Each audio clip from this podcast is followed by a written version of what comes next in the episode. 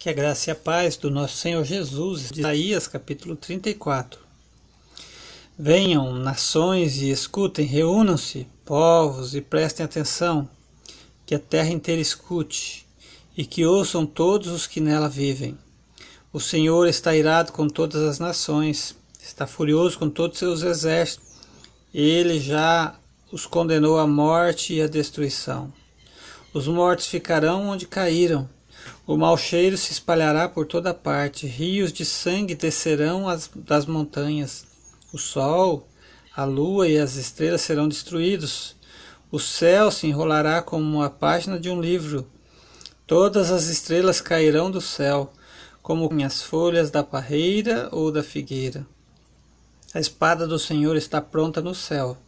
O Senhor condenou o povo de Edom à destruição e com a sua espada matará os edomitas. A espada ficará coberta de sangue e de gordura, como com o sangue e a gordura das ovelhas e dos cabritos que são oferecidos no sacrifício. O Senhor matará os edomitas e os oferecerá com sacrifício na cidade de Borsra.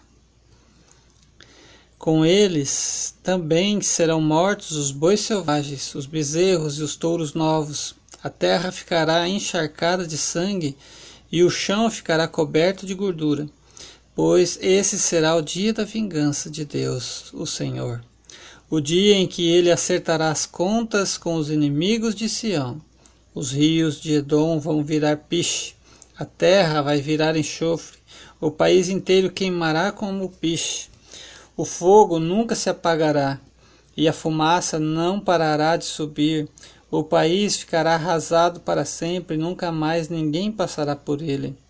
Corujas e corvos donos do país. E construirão os seus ninhos por toda para com que o país seja um novo lugar, é, de novo um lugar vazio, sem nenhum ser vivente, como era no começo da criação do mundo.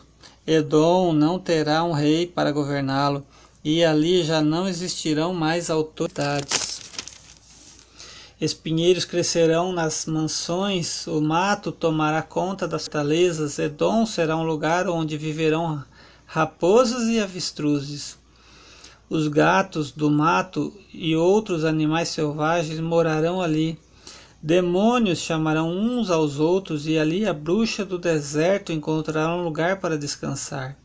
Ali as corujas farão os seus ninhos, porão ovos e os chocarão, e abrigarão os filhotes debaixo de suas asas. Ali também os urubus se juntarão, cada um com seus companheiros. Procurem no livro do Senhor e leiam. Uma dessas criaturas ficará faltando, todas estarão lá com os seus. Pois o Senhor ordenou que assim fosse, e o seu espírito as ajuntará. O Senhor dividirá a terra de Edom entre elas, dará a cada uma a sua parte, Ali elas viverão por séculos e séculos, e aquela terra será delas para sempre. Que Deus abençoe sua vida com esta leitura, em nome de Jesus.